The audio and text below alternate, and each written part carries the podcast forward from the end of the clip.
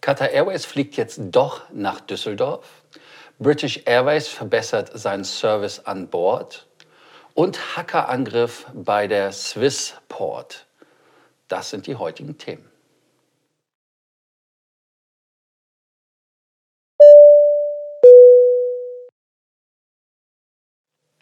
Willkommen bei Frequent Traveler TV. Heute mit dem Takeoff aus Stockholm. Wir sind hier in einem wunderbaren Hotel, aber ihr wisst ja wie immer, das entbindet euch nicht von der Pflicht. Kanal abonnieren, Abonnierbefehl, Glocke an, Daumen hoch, das Like quasi. Und unten kommentieren. Ja, ganz genau. Kommentiert. Also, geht los. Das erste Thema, womit wir anfangen wollen, ist der Hackerangriff bei der Swissport. In Swissport-Kreisen ist das ja etwas problematisch gewesen. Warum? Ganz einfach deshalb, weil man angegriffen worden ist gestern von Hackern, die damit den Flugbetrieb lahmgelegt haben. Weil der Swissport ist einer der größten oder wenn nicht sogar der größte Bodenabfertiger weltweit. Und die Bodenabfertiger machen also nicht nur, dass sie das Flugzeug be beladen, entladen und so weiter, sondern sie geben auch die Papiere.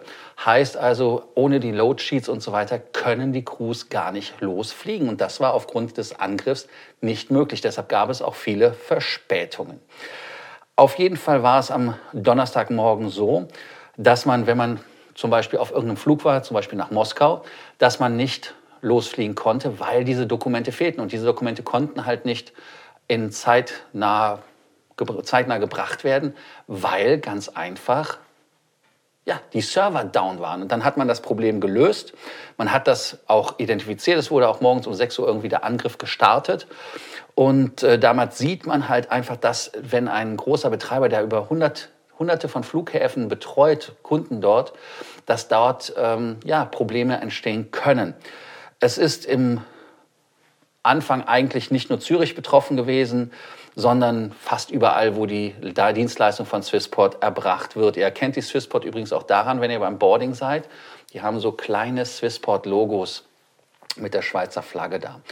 Die Webseite war nicht erreichbar und so weiter und so fort. Das Problem ist mittlerweile gelöst, aber daran sieht man, wie eine Infrastruktur angegriffen werden kann und wie ja, wie problematisch das ist. Und die Frage natürlich ist, warum haben die das gemacht? Haben die versucht, Geld zu erpressen? Was ist der Hintergrund? Da ist leider von der Swissport nichts gekommen. Und ähm, da muss man ganz ehrlich dann sagen, Gott sei Dank ist nicht mehr passiert. Aber auch hier wieder euer Kommentar. Vielleicht wart ihr auch davon betroffen in Zürich und ihr habt es gar nicht gemerkt, weil euch niemand gesagt hat, wir haben die Dokumente nicht. Also insofern wisst ihr jetzt, woran es lag. Ein weiterer Punkt, der bei Fluggesellschaften für Riesendramen sorgt, neben Verspätungen, ist das Catering an Bord. Ganz genau.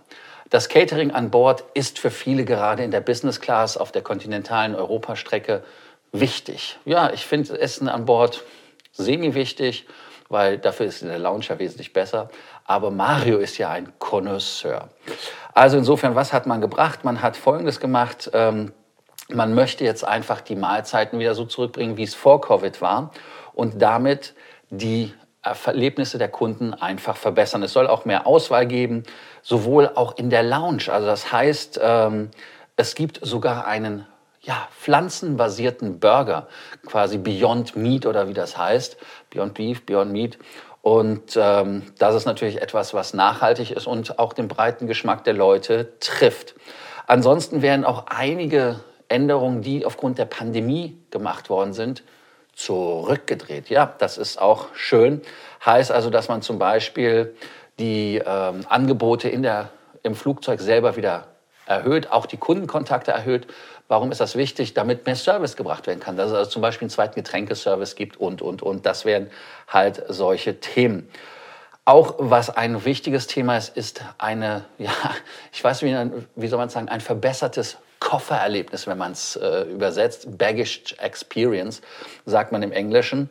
Und zwar möchte man, dass man ein neues Tracking-System hat, dass der Passagier wesentlich besser sein Gepäck tracken kann. Das finde ich persönlich sehr, sehr spannend und interessant, weil man einfach nur seinen Koffer abwirft, in Anführungsstrichen, und aufnimmt am Zielort.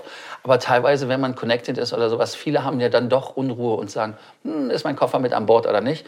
Da gibt es wahrscheinlich eine neue ähm, Policy bzw. eine neue Möglichkeit, das Ganze zu tracken. Auf jeden Fall, ähm, man hat dann den Frieden oder Peace of Mind, wie es im Englischen heißt, dass der Koffer es ins Flugzeug gemacht hat. Und ähm, es gibt auch eine neue ähm, Zone, also einen neuen Bereich, wo man einchecken kann, besonders für die Premium Economy Passagiere. Warum? Die Premium Economy Passagiere müssen wo einchecken? Bei Economy. Klar, ist ja mehr Economy als Premium. Ne? Aber das ist halt regelmäßig ein Riesenproblem. Und dieses Problem will man umgehen, indem man da einen neuen Bereich, gerade in London bei British Airways, schafft. Ja, was denkt ihr davon? Was haltet ihr davon? Ist das eine richtige Idee mit den Koffern, dass man diese Erlebnisse damit verbessert, dass ihr eine Nachricht bekommt, dass euer Koffer geladen ist.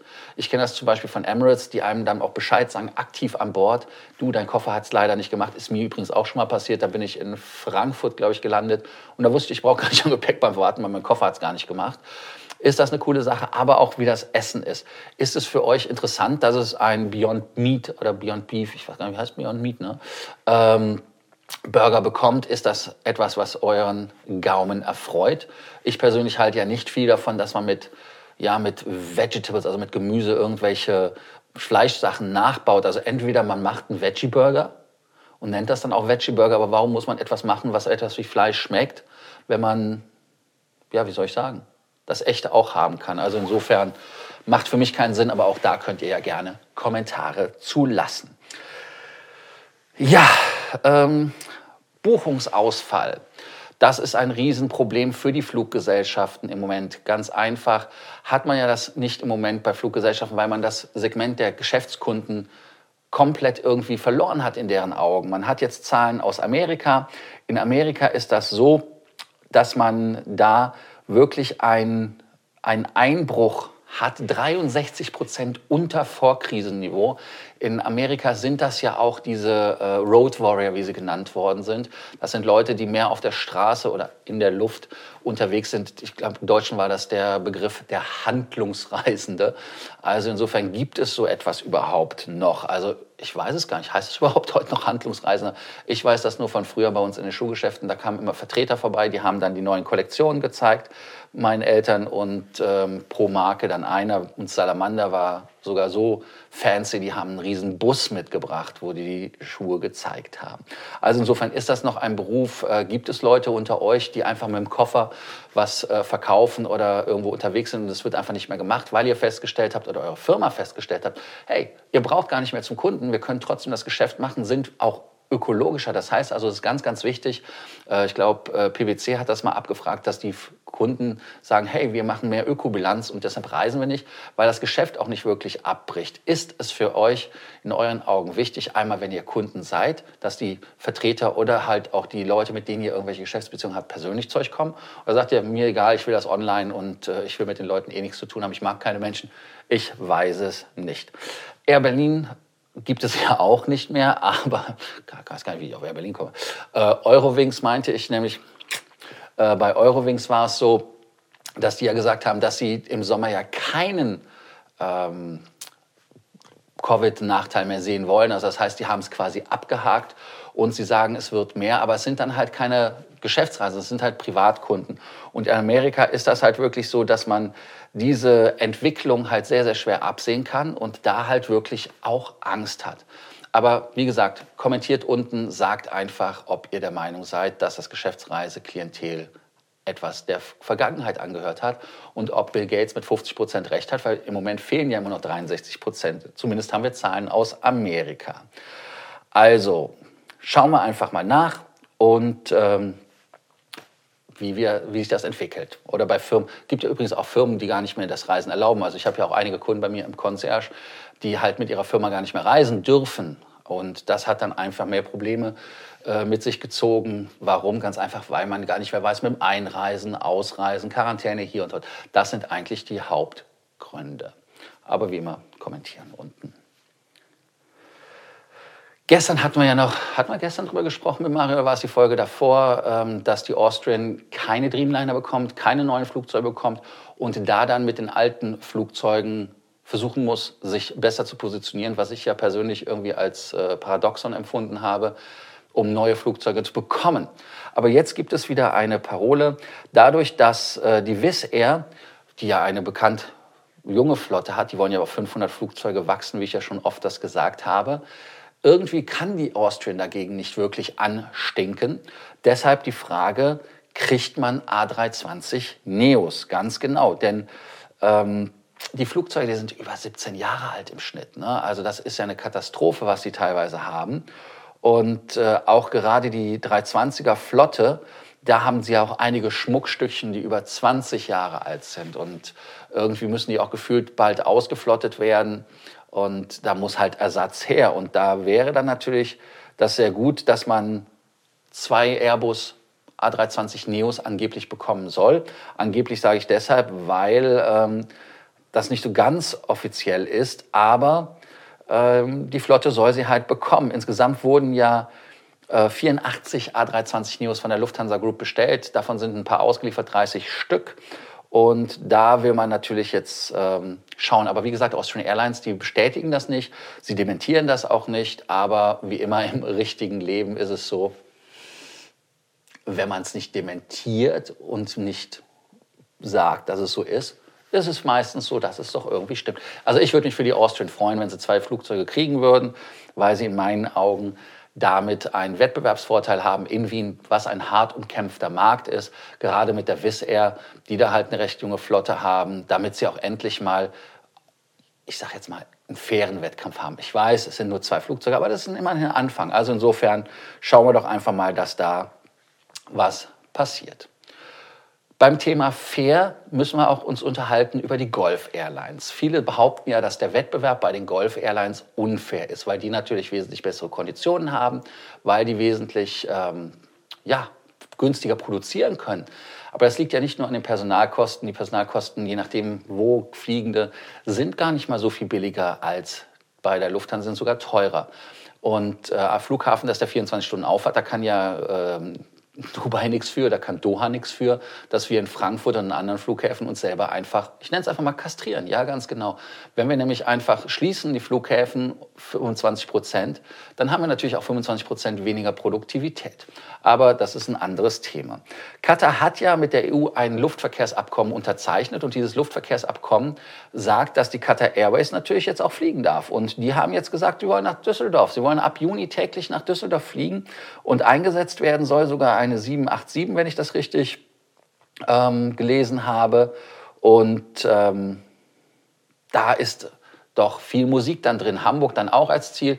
Warten wir einfach mal ab, was dann mit Qatar Airways passiert. Damit machen die wahrscheinlich mehr Wettkampf, Wettkampf und ähm, Konkurrenz der Emirates als jemandem anderen. Aber das ist äh, spontan in meinen Augen relativ gut. Ist für die Lufthansa natürlich relativ doof, äh, weil man dadurch natürlich diese ganzen Märkte wegnimmt. Und wir hatten uns ja auch über Nürnberg unterhalten, warum weil es diesen Flug von Nürnberg nach München nicht mehr gibt. Und es waren ja wirklich über 90 Prozent der Leute sind Passagiere, die einfach connected sind. Jetzt ist natürlich die Air France KLM da reingesprungen. Aber was denkt ihr denn, wenn da Qatar reingespringt?